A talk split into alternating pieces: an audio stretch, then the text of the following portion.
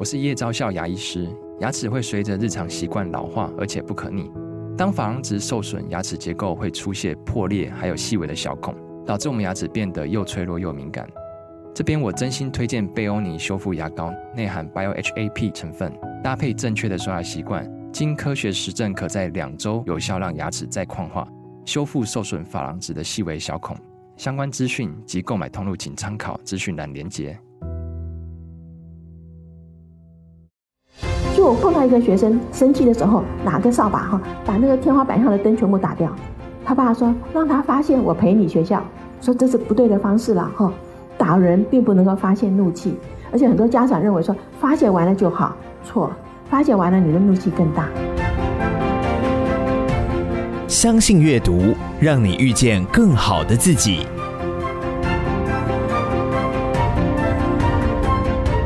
欢迎收听天下文化读书会。在本期节目中，关注品格教育的洪兰教授在新书发表会中分享他的最新力作《如何跟上变化多端的世界》，听见洪兰老师深度分析大脑是如何从小开始影响人的一生。接下来，请听洪兰教授的分享。这本书里面也讲到蛮多教孩子，教孩子要从小教，因为在实验上看到。就是 the optimal time to learn，你什么时候是教孩子最好的时间？就有两个是在零岁的时候，一个就是情绪控制，就是 emotional control 是零岁的时候，还有一个呢就是习惯，就是 habitual response，这两个是零岁时候开始。那你就觉得很惊讶啦，这个零岁怎么可以开始教呢？其实会，因为小孩子在胚胎的时候就开始学习，就是孩子从他一出生就在学习，他不是进小学才在学的呀。一出生，他就在眼睛看着父母亲，他就在学，因为大脑里面有个叫镜像神经元，那个神经元就在 work。那这个，而且它是动物都有的哦。所以我们看了一个很可爱的片子啊，就是那个小男孩带一岁多，把他包个尿片，在院子里面，那个狗喝水是头低下去在喝水，对不对？狗喝完水以后走开，那 baby 就趴下去也这样子喝水了嘛。呃，刚刚看到嘛，哈。我们小时候吃吃饭不是懒得端碗吗？就头去就碗。就我爸就会骂嘛，走要端碗，头就碗就是畜生嘛，然后把我带到院子里去看狗怎么喝水嘛，哈那畜生就是这样喝水。可是这就是模仿嘛，对不对？孩子不会以你想要的方法长大，他是以你的方法长大，他看到什么他就是什么。所以这个教养真的非常重要。所以他告诉你说，emotional control 好习惯哈，因为镜像神经元看到就自己会做，这个叫 implicit learning，就是内隐的学习嘛哈。那么情绪的控制是这样子，因为情绪。人是天生都有，我们的那个管情绪的那个叫杏仁核，是在一出生他就已经成熟。怎么知道的哈？我们在胎儿的时候他就已经有这个 emotion，因为母亲生气的时候，胎儿的那个 stress hormone 会增加哦。一出生的婴儿舌头上给他点一滴糖水，他喜欢他就这这这他就会吃下去，对不对？然后你是扫描他大脑的时候，他的左边的前额叶皮质会亮起来，跟我们大人很高兴的时候这边会亮起来。你给他点柠檬水。他就不要喝哈，眉头一皱的时候，他右边会起来，跟大人是一模一样。所以，我们从这里知道说，小孩子一开始就已经有情绪哈。那么，小孩子夜哭，或者是说，你就明明吃饱了，尿片也是干的，你哭什么，对不对？他要你抱，因为这个要人家抱的这个也是一个人的，尤其是你抱他的时候，那个肌肤的接触会使他大脑产生一个叫 oxytocin，那个就是亲子的绑顶嘛哈。所以我们看到说，哎，有这样子的关系，所以他就告诉你说，这个情绪是一出生有。你如果满足孩子的情绪，他要哭，你就满足他。他说孩子其实不会变坏，因为他的需求你满足了，他会很高兴的长大，对不对？溺爱的事就是说他不可以的事情你让他做，那才叫溺爱。他有需求你满足他，他说这个不叫溺爱。好，各位知道这个有差别的嘛？所以他说对于情绪，基本上来讲哈，父母是最重要的一个人。如果爸爸下班回来，今天在公司里受到老板的气，我就开始把那个老板的照片贴在墙上，然后丢飞镖这种东西。他说：“你的孩子将来碰到事情一定用发泄的方法。其实发泄并不能够使我们的怒气消失，因为有个最好的实验就告诉我们说，我们大脑里面有十二条神经，有一条叫 vagus nerve，叫迷走神经，它是最长的，跟我们的五脏六腑都连在一起嘛。你去看哈，我们打东西对不对？我本来是打一下，越打就越用力嘛，对不对？因为越打越用力的时候，你就看眼球会爆出来，咬牙切齿。所以我们就知道说，今天如果老师这样考不及格挨打，对不对？好，那全班排在一起的时候。”你要站在第一个去让老师打，因为第一个打的时候他下手没有那么重，打到后面去越打越火大，那个这下手真的就是重的哈。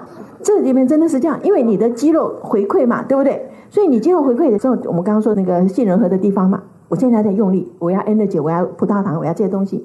然后你的咬牙切齿的时候，我们不是有颜面神经吗？这东西通通回馈到我们的情绪中心的时候，你大脑当然解释成你在愤怒啊，对不对？你果然在愤怒嘛，你在用力的东西，在愤怒的时候，他不管你对象是谁，他只知道你在愤怒，所以他就会越来给你越多的那个养分和氧气，你就越打越用力了。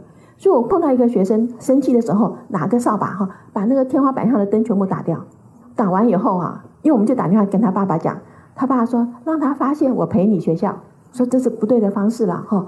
打人并不能够发泄怒气，这是我们现在一定要告诉很多家长，因为现在看到很多孩子就觉得发泄，而且很多家长认为说发泄完了就好，错，发泄完了你的怒气更大，所以情绪是我们认知对情境的解释。为什么我们要读书？读书的就告诉你说这件事情可能有另外一个解释，而且这事情我们说真的叫退一步。今天如果生气对你自己健康不好，那你气死了，对方不知道啊，他还活得好好的，对不对？我觉得这个要去讲给立法委员听哈。因为他每次在那个议会里面这样子大吵大闹的时候，所以让人家看了都很不爽嘛。就我们看人家吵架，我们会紧张。这点就是因为演化让你知道说，对方在那样子，你不跑的话，就是城门失火要殃及你这个池鱼啊，对不对？就我们会开始紧张，你的大脑要准备是战火之逃啊。所以我们看到别人吵架，我们自己其实心里是不愉快的嘛。那既然有很多大脑里面的新知识的时候，我是觉得说怎么样哈，让人家知道，因为很多人对大脑非常害怕。我们在学校里开到大脑与生活，我觉得这门课不是很简单吗？我只告诉你说，每天生活里的东西跟你这个，你今天做这个行为是因为什么？好像你见人吃饭喉咙痒，是因为你大脑里面有镜像神经元。你看到人家吃饭这个活化的地方一模一样。来修课的学生其实应该讲起来说都很害怕。第一堂课心得报告一定是写说，老师我非本科系，请你考试当下留停哈。其实不要害怕，可是这里面呢有太多新的东西，其实跟我们的生活是息息相关的。所以刚刚吴总编辑讲说，我在里面有讲到很多科学上的东西，那是真的，因为我没有别的管道让读者知道说现在有很多新的东西。比方说，你童年的经验深入到 DNA 的层次，对不对？那以前不知道啊啊，我的我们的人格就是环境和基因互动的产物，那这就是不会想到说，你今天你童年的经验深入到 DNA 的层次，它改变你的大脑，因为现在有个叫 epigenetics，就是表象基因学啊。我们说头脑双胞胎都有这个基因，对不对？可是要不要表现出来，跟你后天的环境有关系呀。所以你环境不好的时候，他可能就把这个人表现出来，或者是会把它关掉。这个就跟童年有关系。所以我要讲一个例子，可能还没有放到这本书里面。可是最近的例子，我觉得那很重要。就是小老鼠生下来在十天之内，哈，大脑还没有发育完成。十天之内，如果说我们去电它，那么妈妈在旁边的话，它不会产生压力荷尔蒙，因为压力荷尔蒙对它大脑发育是阻碍的。所以压力荷尔蒙是非常不好的。那妈妈在的话怎样？只要妈在旁边，天塌下来，有妈妈挡，对不对？我不害怕，所以就没有。可是，在十天之内，妈妈一拿走，她马上分泌压力荷尔蒙，因为她要决定她要战还是要逃，因为她要活下去。十天以后，她已经大脑发育完成了，电她的时候没有关系，妈妈在不在，它都会产生压力荷尔蒙。就是我们第一次看到说，原来压力荷尔蒙对婴儿的这个大脑的发育这么重要。所以以前我们不是看到有个实验哈，就是怀孕第三期的妇女哈，我们做了二十六个，第三期就是还有三个月就要生的哈，一组给她吃四百八十个 milligram 的胆碱，就是鸡蛋，鸡蛋里面有一百二十五个 milligram 的胆碱，那就给她吃四百八十个，等于吃三颗蛋。另外一组呢吃九百八十，那就很多了哈。吃了三个月以后分娩，然后就抽。大人和孩子的血液出来看的时候呢，在生产的时候是压力很大，就会产生压力荷尔蒙。所以母亲身上呢那个没有改变，可是在孩子身上改变非常大。就是母亲吃了多的那个胆碱的孩子，他的那个血液里面的压力荷尔蒙少，因为压力荷尔蒙影响你大脑的发育嘛。所以这个我们就看到说，这些有很多新的知识。我最怕就是妈妈怀孕还是要保持身材的好哈。那个是绝对不可能的。我觉得身材好不好这没关系，我觉得你心好不好比较重要嘛。这个鸡蛋其实是可以吃，可是你看，我们到现在已经知道哈，胆碱跟记忆有关系哈，各位知道，然后跟阿兹海默症都有关系，还是很多人不敢吃鸡蛋呢，就是只吃蛋白不吃蛋黄，甚至在东门菜场你可以买卤蛋，是这边是蛋黄，这边是蛋白，还把它剥出来了。我觉得怎么会有人要这样子买？所以这是不对的嘛。那很多观念，那你的饮食不好，你就害到你的小孩嘛。对不对？现在已经有看到哈，母亲在怀孕的时候，如果她的饮食营养不够的时候，那个二十年以后，她的孩子反社会行为比人家多两倍啊。这个应该不是实验，这是观察哈。是一九四四年的冬天到一九四五年的春天，荷兰不是叫饥饿的冬天吗？就是德军封锁了莱茵河的那个，所以这边有阿姆斯特丹、鹿特丹这边都没有东西可以吃嘛，所以他们就饿到去把那个郁金香的球根都挖出来吃。郁金香的球根是有神经毒啊，对不对？那根本就不可以吃的。可肚子饿的时候也没办法，所以等到一九六三年，这些孩子十八岁去当兵的时候。去做检验，就发现他大脑的发育不完成，尤其是前额叶，就是他在怀孕的初期，如果母亲饿，前额叶皮质没有发育好的时候，那反射回行为是别人的两倍嘛。所以我看到很多的东西，其实跟我们现在的整个社会是很有关系的了。那所以在这本书里面的时候，啊、就是我所看到，我觉得大家要知道的东西，那我就把它写下来，而且呢。也就是除了我们在课堂里面去教学生，也没有什么方式让其他的父母亲知道。可是现在教学生，他都觉得说我还没生小孩，那不关我的事啊，所以他听不进去。所以觉得有时候就是说，为什么我就非常感谢天下文出这种书，我自己写完都不敢看啊，因为写的不好啊，对不对？可是我总觉得这是一个责任，就是必须要把这个知识讲出去，那是一个责任嘛，所以我就还是会拼命去写。那么关于那个大脑里面的东西哈，我现在真的很希望说，怎么样能够开课让老师知道，其实。对很多的孩子来讲，哈，比方说假性过动注意力缺失，不要给他吃药。那外面就有很多书，比方说我们有翻译进来，什么扶贫男孩呀，但是医生都告诉你说，因为药物是化学合成的，那对大脑有伤害。可是你自己大脑产生的就没有伤害嘛？那我们应该让孩子自己去运动，因为运动会产生多巴胺。可是你我们给过动儿吃的利他能就是多巴胺嘛？对不对？但是化学的比较不好啊，那你自己运动就没有关系。那这也有很多的实验，而且哈，哈佛大学医学院那个叫 John Ratey 啊，这本书的作者啊，他是叫做呃运动改造大脑。他来台湾两次，台湾两次的时候，可是我们到现在还是看到，尤其是在教养院里面，他给他吃很重的药。一个七岁的孩子已经吃到一颗半的 Ritalin 这个药，我觉得药这个分量是太重了，那个对孩子其实不好，孩子手都会这样抖了嘛哈。可是也没有办法，因为。很多的人是没有这方面的知识，就好像我们刚刚说鸡蛋蛋黄这么重要，还是很多人把它丢掉，对不对？所以你知道吗？营养其实跟我们的大脑是有直接的关系。阿兹海默症啊，哈，阿兹海默症，我们看到有三个原因，其实可以自己帮助自己的，就是你不要很害怕，你自己吓自己会吓出病，这是真的。因为有一次哈，就是我们核磁功能刚来的时候，我们在石牌附近嘛贴那个海报，我们不敢说征求老人，我们说征求六十五岁以上的成人。来实验室做那个扫描、做记忆的实验嘛？我跟你讲，真的是那个助理接电话接到手软啊！老人家打电话来说：“哎呀，我也不要你五百块钱的那个什么车马费，你半夜叫我来我也来，我求你帮我扫描一下，看我没有阿兹海默症哈。”我们就问他说：“为什么你这么担心？”他说：“老师，你不知道啊！我说我昨天把绿豆汤烧成绿豆干，忘了关火，对不对？哈，这个真的不是哈。就各位你们都没有阿兹海默症，你们都很年轻，请问你有没有把锅子烧坏？哈，对不对？出门忘记带钥匙，因为这是你事情多的时候，你不能专注在上头。我们说大脑的资源是有限的嘛，对不对？所以这个不是。可是老人家自己吓自己，像我妈以前哦，只要一找不到她的眼镜。”他就跟我妹讲说：“我完了，你们不要送我去疗养院哈。”后来我们就晓得说，同样的颜色的老花眼镜啊，买六副。就是我妈今天一找不到，就跟我妹讲说：“不要找，马上从抽屉拿一副新的出来。”说：“妈，你看就在电话旁边。”她说：“我刚没去电话，有啦，你刚忘掉了。”他就不要去找，对不对？他一不找，他就不会认为说我老了，我记忆力不好了，对不对？所以这里面说老人家的安心，其实真的是很重要的。那么阿兹海默症呢？我们说实在话，在大脑里看到跟学新东西有关。就是这个实验呢，一开始是做中学生，把它放在核磁共振里面，加做数学题目哈。那做数学题目的时候，他要专注嘛，他的脑干有个地方叫蓝斑核，就分泌出来叫做正肾上腺素，叫 norepinephrine。一发现说，哎，这个 norepinephrine 不是在我们在实验上看到一个东西，就是说已经被阿兹海默症侵害到的胆碱细胞。把它泡在 norepinephrine 里面的时候，它的修复比较快，好，好像它是它的解毒剂，它会帮助它修复。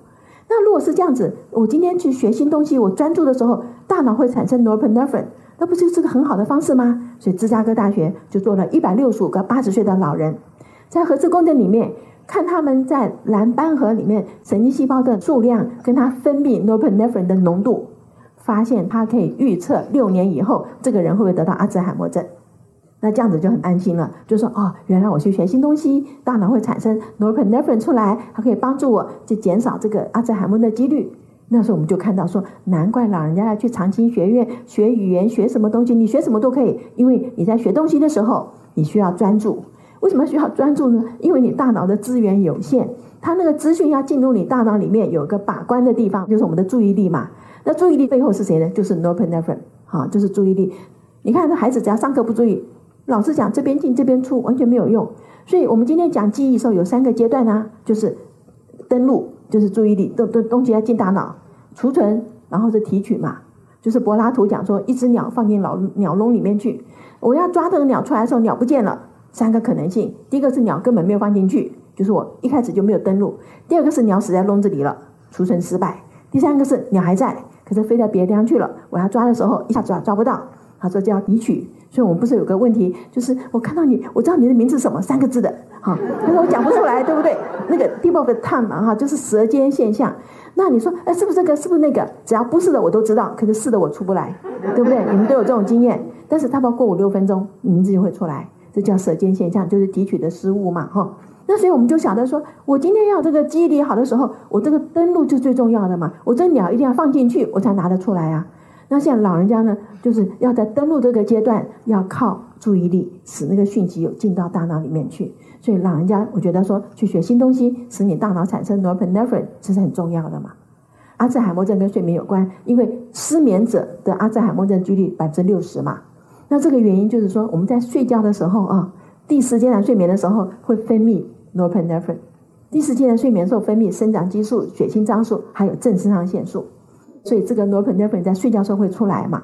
所以好好的睡觉，其实就可以帮助你自己不会得阿兹海默症了。那当然还有另外一个原因，就是大脑里面有个血脑屏障。这个血脑屏障就是我们这个血管哈，在大脑里它可能很密很密的，因为它不要什么细菌啊什么这种东西进来嘛。所以我们说只有氧、养分还有血糖，很少一部分东西可以进入我们的大脑，它保护你不要生病嘛。那可是你白天新陈代谢产生了一大堆的废物，包括那个就是 beta amyloid 这个类淀粉蛋白嘛，那你要送出去啊，对不对？晚上睡觉的时候，我们这个血脑屏障那个格里亚细胞、胶质细胞就打开了百分之六十，门打开了，那个脏东西就可以运出去了嘛。所以晚上是白天的十倍，所以你把这个东西给老人家看了以后，他一定回去好好睡觉。因为这个他会害怕，不然的话，觉得很多老人家坐在电视前面就睡着了，对不对？晚上真的叫他躺在床上就不能睡嘛，哈，不能睡的时候就晚上起来东摸西摸，白天睡得很好，晚上起来就，我这样说他楼下晚上就这样说，老先生又睡不着了，就东敲西敲。后来我就去跟他太太讲这个实验，那叫他说白天不要睡，晚上睡得好一点，那就大家都可以睡觉了嘛。所以我们就晓得说，这里面哈，我们如果能够了解自己的脑是怎么运作的，那我们就生活上第一个不会被人家骗。不会讲你什么右脑开发，不会讲你去吃一大堆那种不要吃的东西，然后就觉得说你可以安心的过日子，不要每天担心我会不会将来呃失智啊，会不会那个去住到疗养院里面。那我一直觉得说我很敬佩齐柏林就在这里哈，因为他把他房子抵押去做空拍，对不对哈？人为什么要住在自己的房子里哈？跟各位讲有个关系，你在自己的房子里面很熟悉。所以你就是晚上起来不开灯，你也会摸到你要去的地方，是不是？那所以我们今天是不可以说，比方说，呃，三个小孩子都很孝顺，每到每个小孩子家住四个月，哈，这个呃老大、老二、老三这样子的话，这个父亲会早死。为什么呢？因为我今天适应这个老大的房子，好不容易适应完了哈，这三个月以后你适应了，你又要换新的地方，你大脑又要重新去适应新的，然后他刚刚适应要去要去适应另外一个新的，对大脑其实是伤害。那么住自己的房子是。最最好的地方，所以可以不必要很大，但是你要做你自己，因为你过的你熟悉的日子，是用最少的资源可以过一天。那我刚刚讲齐柏林，其实应该说他的太太了不起，因为如果我先生把房子给我抵押了，然后去拍电影，我一定跟他离婚嘛，对不对？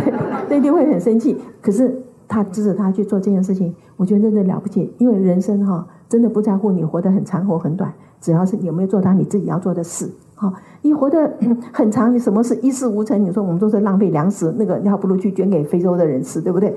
但是，假如说你你时间不长，但是你做到你自己要做的事，我觉得那个事虽死犹荣。那我也很希望每一个人到他最后要走的时候，他回头想一想，我这辈子我做到我要做的事，我没有亏欠任何人，好，我的心是安的，那你这辈子就可以安心的走。没有遗憾。但是如果说哎呀我还欠谁的钱没还我又做了什么坏事那个那个就很糟糕。所以有的人是面孔很祥和有人是那种很狰狞那个就是觉得说我们要早点让孩子知道人生是干什么。感谢你收听天下文化读书会红兰教授的分享是否让你得到许多收获呢？欢迎透过本集节目资讯栏购买红兰教授的最新力作如何跟上变化多端的世界。天下文化读书会我们下次见。